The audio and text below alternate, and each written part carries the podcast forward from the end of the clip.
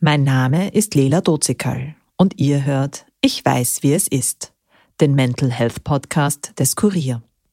In dieser Episode erzählt Rohit davon, wie er mit Sportwetten angefangen hat, wie er sich mit seiner Spielsucht in ein Konstrukt aus Lügen verwickelt hat und wie hart es war, sich irgendwann der Wahrheit zu stellen.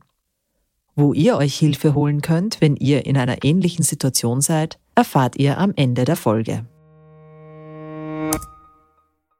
Dieser Podcast wird unterstützt von der Zürich Versicherungsaktiengesellschaft. Verantwortung für soziale Anliegen hat bei Zürich einen hohen Stellenwert. Zürich will vor allem die Zukunftschancen von Kindern und Jugendlichen, die von Armut, Migration oder körperlicher und geistiger Einschränkung betroffen sind, erhöhen. Dafür arbeitet die Zürich mit namhaften Organisationen zusammen. Denn für Zürich hat Verantwortung und soziales Engagement Tradition. Mehr Infos findet ihr in den Show Notes.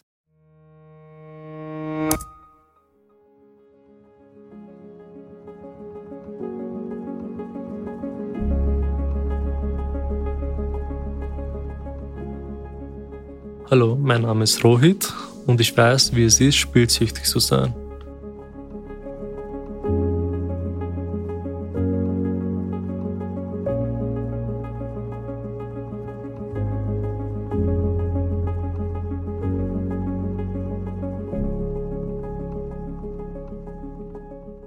Geboren bin ich in Indien, bin im Mittelschulalter nach Österreich gezogen der Anfang war sehr schwer in Österreich, weil ich konnte die Sprache nicht. Und auch in der Schule war es dementsprechend schwer. Und leider hat es auch ein bisschen mit Mobbing dann angefangen, aber das hat sich ein bisschen mit der Zeit dann erübrigt. Angefangen habe ich in der bilinguale Klasse. Da war halt Unterrichtssprache Englisch. Ich glaube, das war auch ein Fehler, weil ich konnte damals kein Deutsch und musste halt aber auch intensiv Englisch lernen. Deutsch wurde wenig geredet. Und ja, bei mir war es halt immer so, alles, was zum Auswendig lernen ist, ich kann das nicht. Und wenn es mich nicht interessiert, dann interessiert es mich nicht. Und dann halt mit auch Schwierigkeiten mit anderen Schülern. Habe die Schule viel geschwänzt. Bin auch einmal sitzen geblieben nach dem Mittelschule bin ich halt ziemlich schnell arbeiten gegangen, mit 16 schon. Dann habe ich halt angefangen mit Abendschule. Ich habe in der Früh gearbeitet, 6 bis 14 Uhr und dann 17 bis 22 war ich halt in der Schule. Die Noten waren gut, sehr gut sogar. In den Fächern wie Rechnungswesen, Betriebswirtschaft habe ich über Einser gehabt. Aber Fächer wie Biologie, Französisch hatte ich einfach kein Interesse und ich habe immer da einen Fünfer bekommen. Und es war immer so 1, 1, 1 und die Nebenfächer 5, 5. Ja, am Ende haben mich halt ein paar Lehrer einfach mich durchgelassen dann mit einem Vierer. Sie haben mir immer wieder halt wiederholen lassen, die Tests. Ja, dann irgendwann habe ich halt keine Lust gehabt. Nach dem vierten Semester habe ich dann abgebrochen. Wir haben auch nicht viel Geld gehabt. Mein Papa hat ja halt normal gearbeitet, also zwei Schichten sogar. Meine Mama konnte ja am Anfang nicht arbeiten. Und da hat immer schon ein bisschen das Geld gefehlt. Aber meine Eltern haben immer das Beste gegeben, damit wir das Beste kriegen. Verzichten mussten wir nicht auf was, nur halt auf das Materielle halt. Weil in der Schule war es immer so, dass halt jeder immer das Neueste hatte, so ein Playstation zum Beispiel oder Nintendo in, der, in der Zeit. Das haben sich meine Eltern schwer leisten können. Also verzichten, essen und alles halt, habe ich nie halt was müssen. Jetzt verdiene ich sehr gut. Hätte ich halt nicht gespielt, hätte ich mir einiges schon aufbauen können. Ich war ja auch davor sieben Jahre lang Führungskraft, habe ein Team mit 50 Personen gehabt und wie gesagt, es hat halt nie jemand was gemerkt, weil gespielt, spielen tue ich ja schon seit sechs Jahren. Also ich habe das auch nie anmerken lassen. Also in der Arbeit immer volle Leistung. Mein Geschäftsführer hat viel von mir gehalten. Meine Projekte gingen auch immer bis nach, ganz nach oben. Aber es hat nie jemand gemerkt, dass ich halt spiele nebenbei. Ich habe viele Überstunden gemacht. Das war eher so wie Geldbeschaffung, damit ich weiterspielen kann.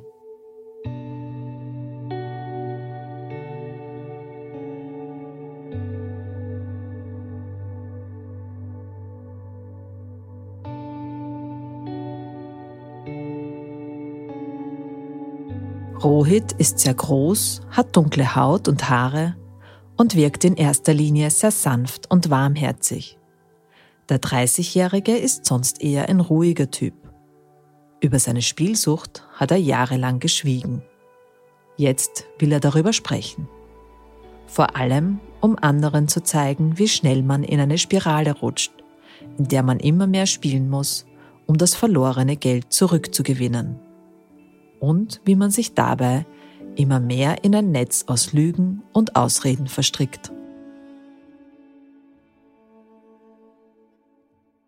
Das erste Mal habe ich gespielt, wo ich in der Schule war. Aber da habe ich wirklich mit 1 Euro gespielt. So Tipp 3. Und, aber da war kein Sucht oder irgendwas. Da da wirklich insgesamt mal vielleicht 10 Euro gespielt halt.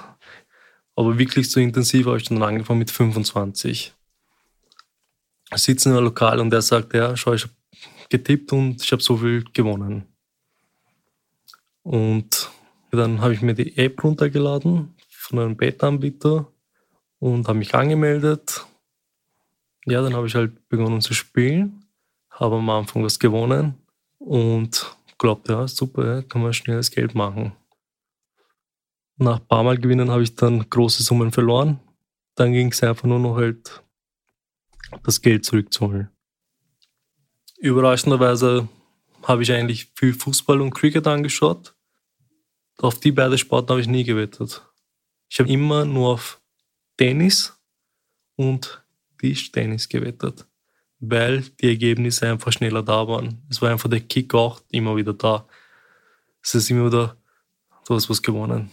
Es ist ein bisschen auch dieses kurzes Gefühl, Erleichterung, das was mal gewonnen und es geht weiter, du kannst doch noch schaffen und am Ende bist du mit mehr doppelt im Minus dann ausgestiegen.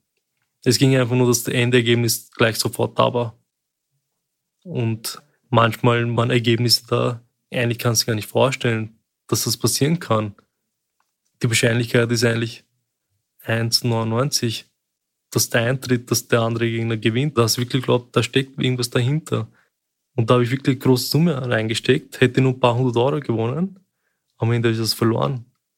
Und dann habe ich gedacht, scheiße, hätte ich eher auf den anderen getippt, hätte ich das vielfach gewonnen. Aber wie gesagt, das ist auch ein bisschen manipuliert im Hintergrund, weil das sind Spiele, die findest du im Internet eigentlich gar nicht. Die findest du nicht so. Die Spieler findest du eigentlich auch nicht so wirklich. Natürlich will ich nicht sagen, dass die Spiele nicht stattfinden. Die Spiele finden schon statt, aber ist nicht alles rechtens halt. Und das ging halt dann sechs Jahre lang jetzt. Ich will gar nicht wissen, was für eine Summe ich da verloren habe insgesamt, weil ich auch viele Überstunden gemacht habe und das ganze Geld da reingeschmissen habe. Und immer, wenn mir das Geld ausgegangen ist, habe ich mir Kredit von Bank genommen, habe es auch immer ohne Problem bekommen, immer Kredit auch zurückbezahlt, dann immer wieder Kredit aufgenommen. Es ging immer so weiter die Höchstsumme war ja insgesamt mit der Firma, die ausgebracht, 25.000. Und vor zwei Jahren bin ich mit meiner Freundin zusammengekommen. Wir sind zusammengezogen und sie wusste am Anfang, dass ich halt Schulden habe. Und ich habe am Anfang gelogen, dass es halt von Investieren ist. Und sie hat mir auch geglaubt. Sie hat mir leider auch dann Geld ausgeborgt. Das Geld habe ich leider auch verspielt. Aber ich habe gesagt, ich werde das Geld zurückgeben. Sie hat gesagt, nein, was passiert ist, ist passiert. Muss mir gar nicht zurückgeben. Aber sie hat halt nicht von Anfang gewusst, dass ich als Spieler eher für Sportwetten das Geld benutze. Und ich habe gesagt, ja, ich habe diesen Minus, aber bis zu dem Zeitpunkt ist der Minus vorbei.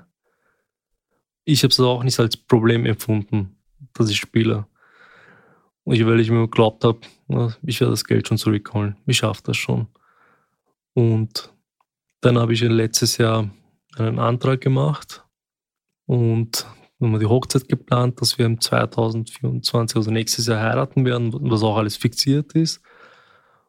Und es war von immer Anfang, dass ich die Hälfte bezahle, Hälfte sie. Und der Druck immer mehr geworden, dass das Geld schneller halt zurückholen muss. Und dieses Minus, was ich habe, weil ich nie halt ehrlich war, wie viel Schulden ich habe. Und ja, dann habe ich noch intensiver gespielt. Und ich habe auch von meiner Firma Gehaltsvorschuss genommen. Das Geld habe ich auch halt verspielt. Das Spiel ist noch intensiver geworden. Jeden Moment ausgenutzt. Ich habe gesagt, ich kann nicht schlafen, bitte geh du vorschlafen. Ich habe gesagt, ich will noch ein bisschen Filme und Serien anschauen, aber ich habe in Wirklichkeit eigentlich gespielt. Bin in der Früh aufgestanden. Das erste war, habe ich geschaut, habe ich gewonnen oder nicht. Jeden Moment ausgenutzt. Pausen, vor Dienstbeginn, immer am Handy dabei gehabt, immer nur, es ging immer um Spielen. Ja, so ging es weiter und bis Anfang Juli. Ja, eigentlich habe ich mir meiner Verlobte gesagt, dass ich halt im August mit meinen Schulden fertig werde. Und bis nächstes Jahr werde ich die Hälfte für die Hochzeit gespart haben. Was aber nicht der Fall war. Die Schulden sind nur größer geworden. Eigentlich hätte ich halt im Februar schon fertig sein können, weil ich da halt ein bisschen mehr gewonnen habe und schon fast auf Null war.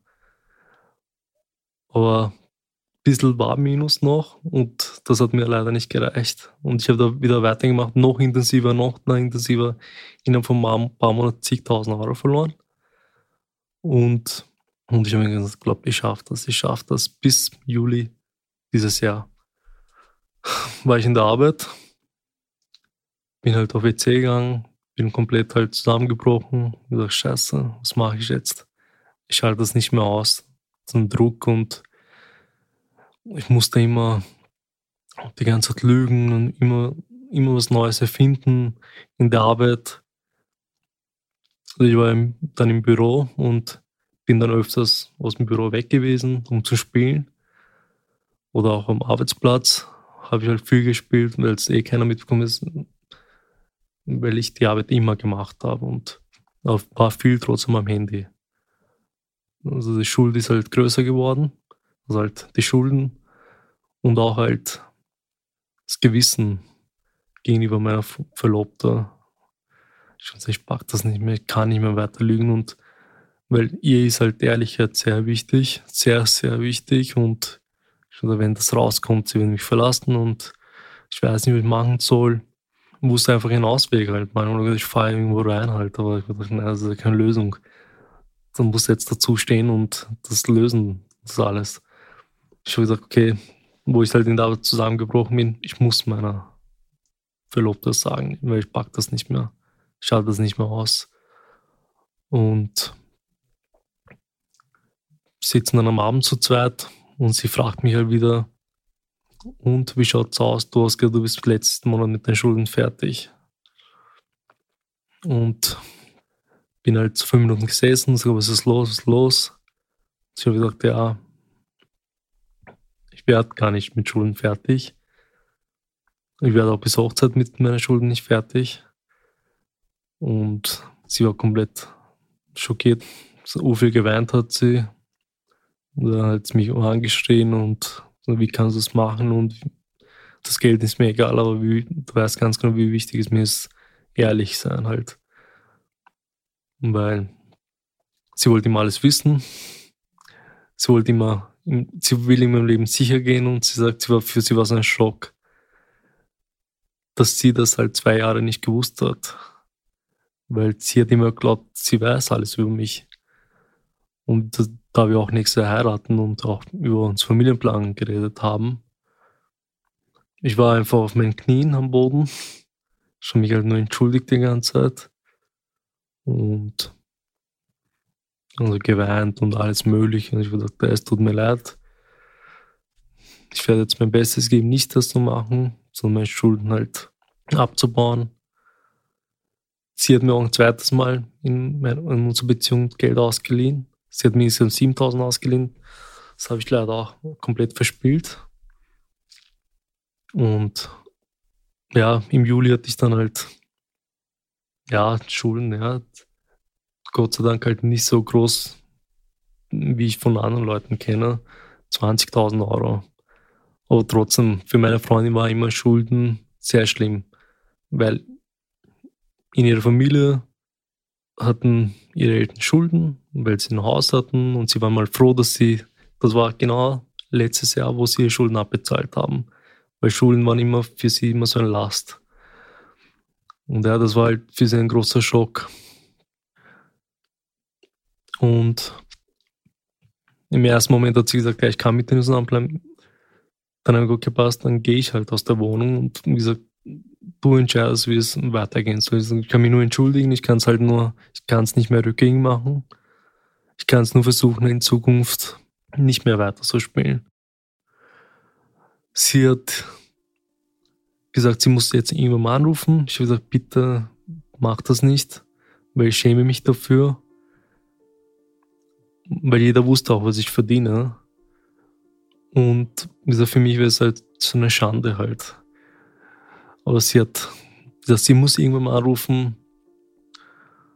Und dann hat sie auch ihre Eltern angerufen, ihnen alles erzählt, weil sie so ein offenes also Verhältnis haben. Ja, sie waren auch schockiert. Nee, klar. Aber sie haben nicht gesagt, verlass ihn oder irgendwas. Sie haben gesagt, ja, dass ihr müsst untereinander ausmachen, wie ihr es weitermachen wollt. Sie hat sich dann wir sind halt dann weiter zusammengeblieben. Aber wie gesagt, die nächsten Tage waren Horror. Für sie viel mehr, weil sie ja für sie ganz ein neues Thema war. Ich habe ja schon mit dem Druck und der ganzen Angst schon gelebt, jahrelang. Und für sie war das komplett neu, das Spielen. Was ist das? Am nächsten Tag mussten wir auch normal wieder arbeiten gehen.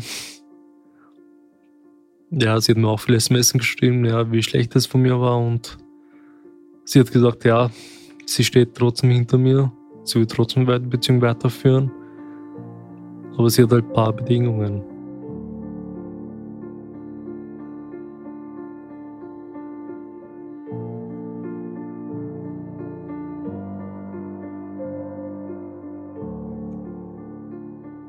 Damit brach ein neues Kapitel in der Beziehung zwischen Rohit und seiner Verlobten an. Er war endlich ehrlich, aber er musste ihr Vertrauen zurückgewinnen, um die Beziehung zu retten. Zu den Bedingungen, die sie stellte, gehörte, dass er sich in Therapie begab. Dazu musste Rohit aber erst erkennen, dass er sein Problem nicht alleine in den Griff bekommt und Hilfe braucht.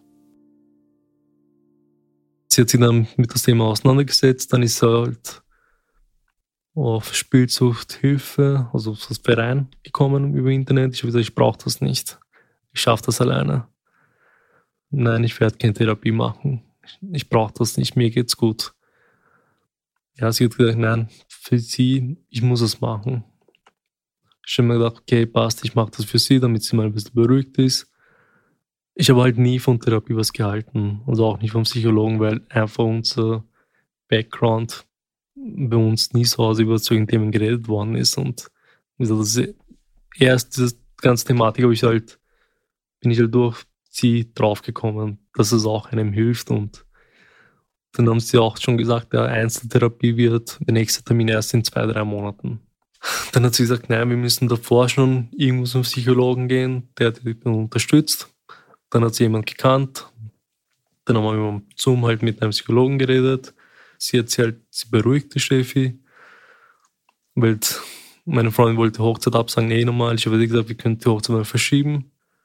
Dann hat die Psychologin gesagt, schaut, dass ihr Leben normal lebt. Sie soll mein Konto kontrollieren und ich soll unbedingt halt zu einem Verein gehen. Ja, dann nach drei Wochen war der Termin, der Erstgespräch, das Erstgespräch da wurde halt nur das Basic geredet, halt, wie viel Schulden ich habe und wie lange ich spiele und wie es mir geht. Und die haben so einen Test mit mir gemacht und gesagt, ja, das, du bist spielsüchtig. So, ja, okay, das weiß ich. Einzeltherapie wird lange dauern, aber ich kann mal halt so eine Selbsthilfegruppe besuchen. Ich habe meiner Freundin gesagt, ich will nicht. Selbsthilfegruppen für mich, ich kenne das nur aus Filmen halt. Da sitzen dann komische Menschen und kreisen und reden irgendwas. Ich will da nicht hingehen und sie sagt, nein, du musst da hingehen, du musst ein bisschen eine Chance geben. Ich habe gepasst. Da ist er erstmal hingegangen. Waren halt um die 15 Personen in der Gruppe, fast nur Männer. Da sind auch immer zwei Personen dabei, die schon mehr als zehn Jahre nicht gespielt haben, aber davor ihr ganzes Leben gespielt haben, 30, 40 Jahre. Und die kommen immer noch her. Ihnen geht es halt nicht nur darum, dass es ihnen hilft, sie wollen eher die anderen aufhalten. Und sie geben auch viele Tipps und so. Und ich muss sagen, im ersten Mal, ich habe halt, wo ich dann dran gekommen bin, war es immer schwer, halt vor vielen Leuten zu reden. Aber ja, ich muss halt mich vorstellen und sagen, wie lange ich gespielt habe. Beträge werden nie genannt und es werden auch keine Anbieter genannt. Ich habe gesagt, Schulden, ich habe gesagt, vorher, so lange habe ich gespielt. Und sie haben gesagt, ja, uns geht es allen so. Oder wir haben auch so eine Vergangenheit. Mir hat die Gruppe gefallen. Es war auch, es auch irgendwie spannend und es hat mir Energie gegeben, halt, ich bin nicht der Einzige. Und ich war überrascht. Die Gruppe hilft eigentlich, ja. Also am Anfang, ich glaube, die, nein, am Anfang, die Gruppe wird mir, es war einfach für mich interessant, mal immer hinzugehen. Und es steht, also meiner Flotte ging es dann auch halt gut, dass ich mal da hingegangen bin. Und im Monat gibt es auch halt einen Tag, der erste Donnerstag, wo auch die Angehörigen dabei sein dürfen. Ja, bin das erste Mal mit meiner Flotte dann hingegangen, weil sie wollte um mich hingehen, weil ihr ging es ja noch mal schlechter eigentlich als, als mir. Sie hat sich dann vorgestellt, das erste Mal, wo sie erzählt hat, es waren Großteil, Großteil Männer dort und es waren halt noch zwei Angehörige dort, auch Frauen. Und sie hat dann begonnen zu weinen dort. Ich bin einfach daneben gesessen und am Boden geschaut. Ich war scheiße. Was hast du angerichtet? Also immer mehr und mehr mit, das, mit der Zeit habe ich realisiert, was für einen Schaden ich da angerichtet habe. Und das war für mich halt der komplette Tiefpunkt. Wirklich Tiefpunkt. Ich habe ich kann nicht mehr. Also ich muss da jetzt, ich darf nie wieder mehr spielen. Nie wieder. Und dann haben die Leute auch sie beruhigt. Sie haben gesagt, ja, vergiss nicht, er ist auch ein Mensch, der dich liebt. Er ist auch ein Spieler, aber der Spieler lebt in Parallelwelt. Und dann war halt die Präsidentin von dem Verein damals dort, wo auch meine Freundin das erste Mal dort war, also meine Verlobte. Und wir haben mir auch leid getan, halt.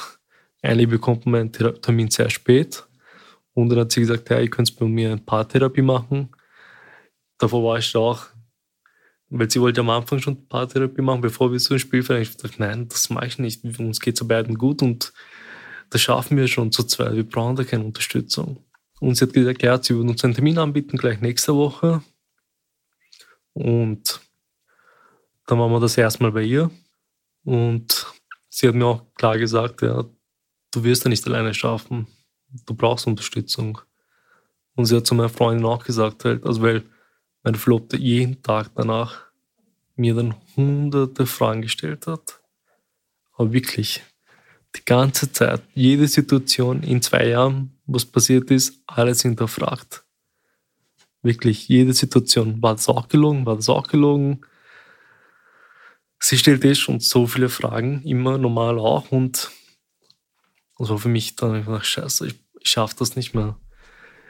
Ich kann nicht mehr so weitermachen. Und es war auch halt immer wieder knapp davor, dass wir auseinandergehen weil ich es auch nicht mehr ausgehalten habe, diese Fragen und weil egal, die, ganze, die Freizeit ging nur um Fragen. Aber danach habe ich eine Gruppe herausgefunden, dass ich nicht der Einzige ist, meine Frau nicht die Einzige so ist, das war mit allen so. Und ja, okay, passt, dann muss ich durch und ich bin dann auch sehr, sehr schnell dann aggressiv geworden. Ich bin gleich rausgefahren, mein Auto genommen, bin nur schnell herumgefahren und habe Musik eingeschaltet, einfach mal abzuschalten, weil es ist einfach nicht so auswendig dann, weil sie fragen und dieser Druck halt von Schulden und ja, dann mit der Zeit gesehen, ja, eh verständlich, dass sie so viele Fragen hat. Sie hat eh recht, ja. Ich habe ja sechs Jahre lang gespielt und ich habe sie ja zwei Jahre lang angelogen. Eh klar, dass sie jetzt da wütend ist und so viele Fragen hat. Haben wir euch paar Therapie auch erzählt, dass es auch sehr belastend ist für mich. Dann hat sie gesagt, ja, macht es euch so aus am Tag, dass ihr euch halt eine gewisse Zeit ausmacht. Da wird in dieser Zeit wieder um Spielen geredet und die andere Zeit schaut dass ihr wieder im, im normalen Alltag reinkommt. Ja, hat ein paar Mal funktioniert, ein paar Mal nicht. Gab es wieder einen Streit, ging es wieder um Schluss machen. Aber wir haben es gesagt, wir müssen es weiter versuchen. Und mit jeder Sitzung wurde es auch dann besser, die Beziehung wieder, wieder normaler. Und sie hat auch begonnen, mir zu vertrauen. Sie hat uns wirklich sehr unterstützt. Also sie unterstützen uns immer noch. Jetzt gehen wir halt alle zwei Wochen zu ihr. Sie zeigt die Seite von Spieler. Und sie kann das wirklich sehr gut machen. Und dass die, also meine Frau das auch versteht, wieso ich halt so lange gelogen habe und was da mit mir los war. Ja, Gott sei Dank halt, das Spielen ist jetzt nach drei Monaten zu Hause kein Thema mehr. Es wird kaum mehr geredet. Aber natürlich immer wieder, wenn ich mal ein bisschen schlecht drauf bin, ist alles gut bei dir, du willst mir was erzählen. Das ist halt, habe ich in der Gruppe erfahren, ich bin nicht der Einzige. Es geht allen so. Das nervt aber trotzdem, sage ich auch meiner Verlobte auch. Aber ich verstehe es auch. Ich habe mir damals schon, mir selber schon geschworen, wo ich halt mich geoutet habe bei meiner Freundin, ich werde nicht mehr spielen. Egal was passiert. Ich spiele nicht mehr. Ich habe noch halt so 70 Euro gehabt auf mein auf den, so ein Konto, wo ich gespielt habe bin am WC gesessen in der Früh, weil sie hat gesagt, ich soll das halt E-Mail schreiben, Konto sperren lassen und so weiter. Bin nächsten Tag, also nachdem ich halt mich geoutet habe, bin wieder am WC gesessen, habe die Seite offen gehabt von mir und habe noch 70 Euro. Ich denke mir, soll ich noch einmal versuchen oder soll ich nicht versuchen? Ich bin echt froh, dass ich gesagt habe, nein, lass auszahlen. Auch wenn es nur 70 Euro sind, zahl aus, steige aus, nie wieder mehr.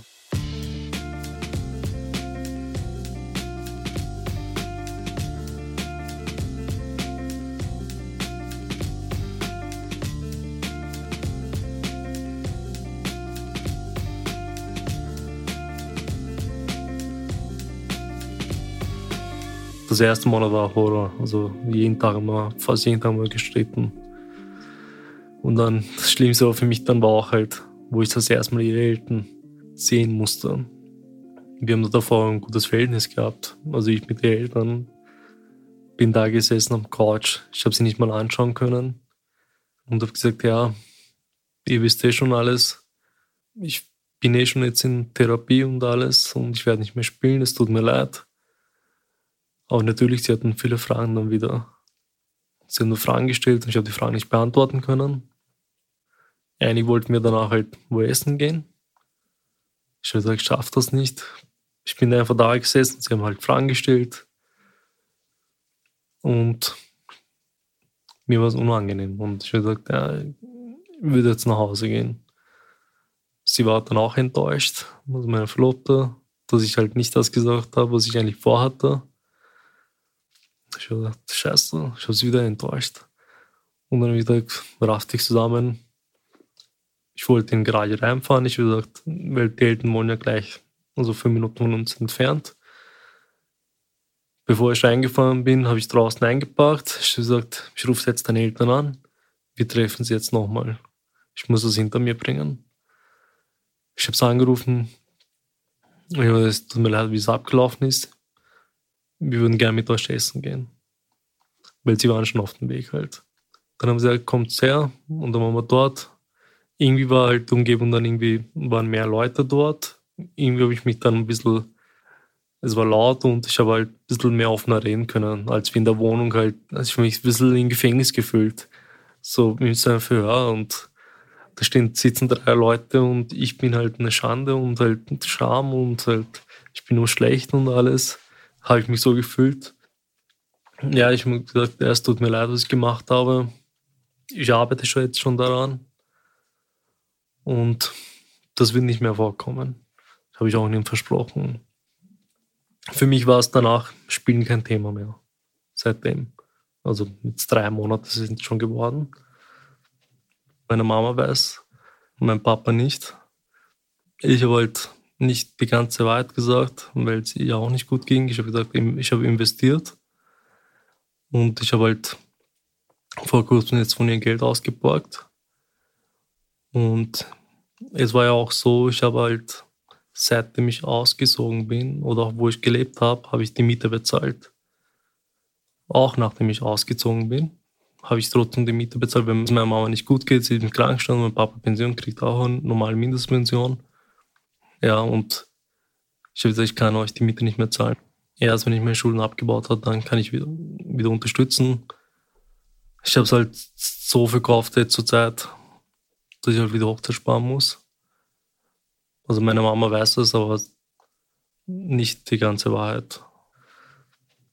Gedanken sind immer wieder da, wo es immer wieder halt sagt, ja, könntest du wieder spielen. Aber ich stelle mir einfach nur vor, die Situation, wo ich mich geoutet habe. Danach ist es wieder mit den Gedanken vorbei, nie wieder mehr. Ich bin froh, dass ich es alles weiß ich habe diese Angst nicht mehr und ich muss nicht mehr verstecken. Ich muss nicht mein Handy mehr verstecken. Ich kann jetzt mein Handy offen Internet surfen, ich muss nichts verstecken, ich muss keine Angst mehr haben, sie weiß alles, mein Kontostand und sie kann jederzeit mein Konto kontrollieren. Und ich habe ja auch nie gesagt am Anfang, wie viel ich wirklich verdiene. Ich habe weniger gesagt. Ich habe 500, 600 Euro netto weniger gesagt, dass ich so viel verdiene damit ich halt mir ein bisschen Zeit gewinnen kann, weil ich mir geglaubt habe, ich kann jetzt aufhören zu spielen oder ich kann halt das Summe zurückgewinnen. Diese 5 oder 6 kann ich halt immer die Schulden abbauen, aber es war halt eher, ich habe auch in der Firma bekomme ich auch Prämie im Jahr.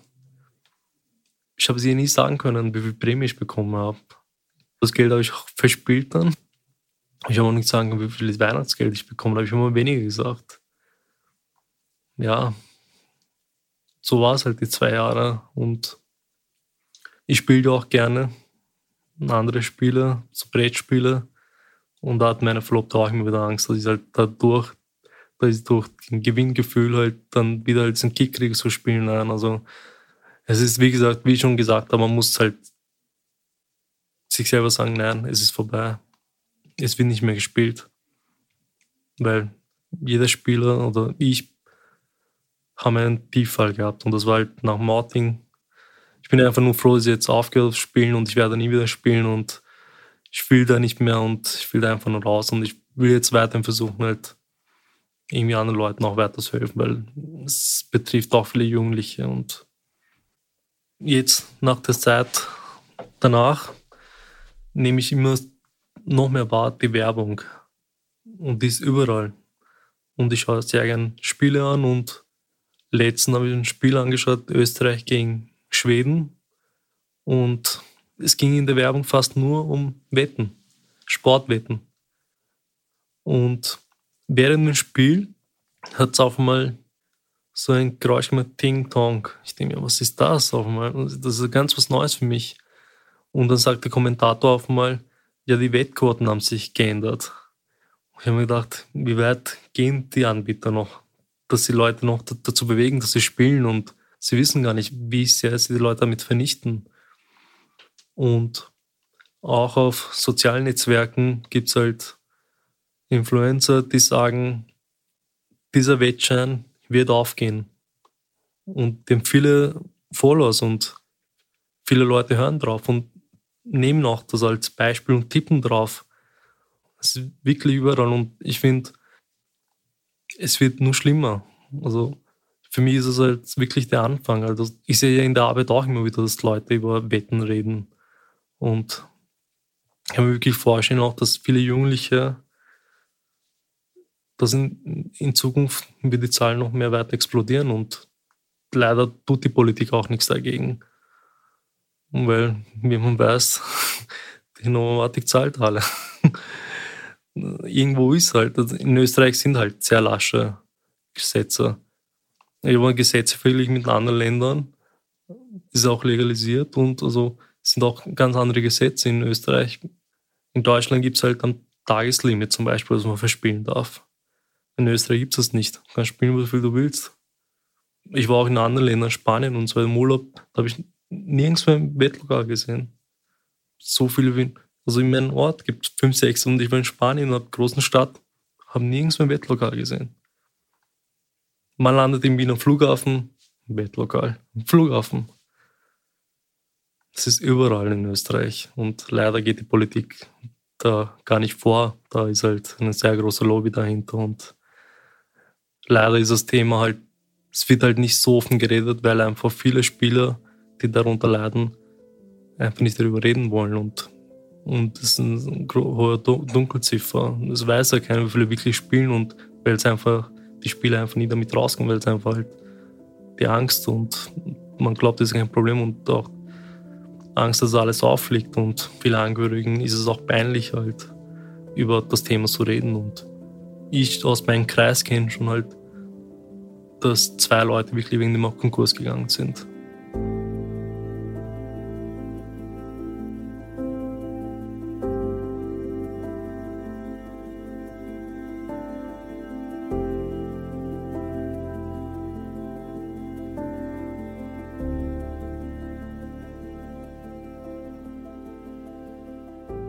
Rohit ist seit Juli weg vom Spielen. Seit er in Therapie ist, fällt ihm auf, wie viele Versuchungen es in seinem Umfeld gibt.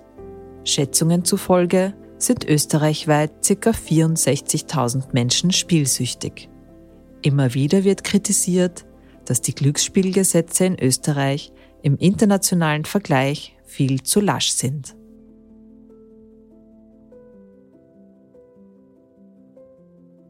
Also,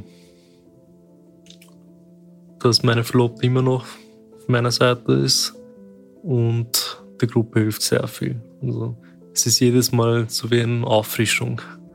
Jeden Donnerstag so eine Auffrischung.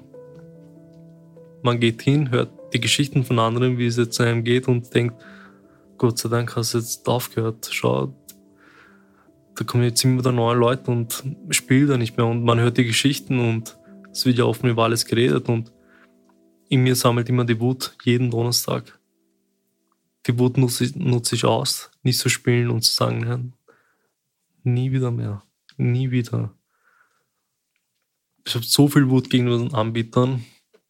Für mich ist es einfach halt das Geld, was für ein Blutgeld. Also ich habe viele Geschichten jetzt gehört und muss auch sagen, in meiner Umgebung waren auch schon früher habe ich von zwei Leuten mitbekommen, wie es schlecht es ihnen ging. Aber ich habe das verdrängt, wo ich dann angefangen habe zu spielen. Wie viele Familien auseinandergegangen sind und wie viele Partnerinnen oder Partner darunter leiden, die Angehörigen darunter leiden und was halt sehr wichtig ist, was man sich selber gestehen muss, dass man nicht selber rauskommt. Man muss sich da Unterstützung holen. Weil alleine, glaube ich, sicher gibt es Leute, die alleine rausschaffen. Aber der Großteil schafft da nicht alleine raus. Man muss da alles offenlegen. Der Angehörigen, als Partnerin, Partner oder Familie, Freunde, Freundin, alles offen reden und ehrlich sein, was los ist und, und halt und sich da Unterstützung holen. Es gibt viele Vereine in Wien, die eine super Arbeit leisten und die da auch sehr gut unterstützen. Man muss sich helfen lassen. Also ich, ich bin froh, dass ich halt alles gesagt habe, weil hätte ich nicht gesagt, hätte ich jetzt immer noch gespielt und hätte noch mehr Schulden und noch mehr Lügerei und alles offenlegen, ehrlich sein, Hilfe holen und sich gestehen, dass, dass es eine Sucht ist. Was mir hilft, ist einfach jeden Donnerstag zur Therapie, Freunde besuchen und bin jetzt sehr auf Podcasts. höre mir jeden Tag Podcasts über Sucht an. Also fast jeden Tag in der Arbeit. Ein, zwei Stunden Podcast über Spielsucht. Dann auch halt Podcasts über sich selbst motivieren. Das soll ich dann immer nebenbei haben im Kopfhörer und das ist für mich, was auch mir jeden Tag ein bisschen Energie gibt halt. Und auch mir, also es bestätigt, Spielen bringt nicht. Es sind so viele Leute, die darunter leiden. Und das ist, was mir halt der tagtäglich Kraft gibt. Und die Zeit, wo ich gespielt habe, in der Nacht zum Beispiel, nutze ich jetzt wirklich für Filme und Serien anschauen, was ich sehr gern mache.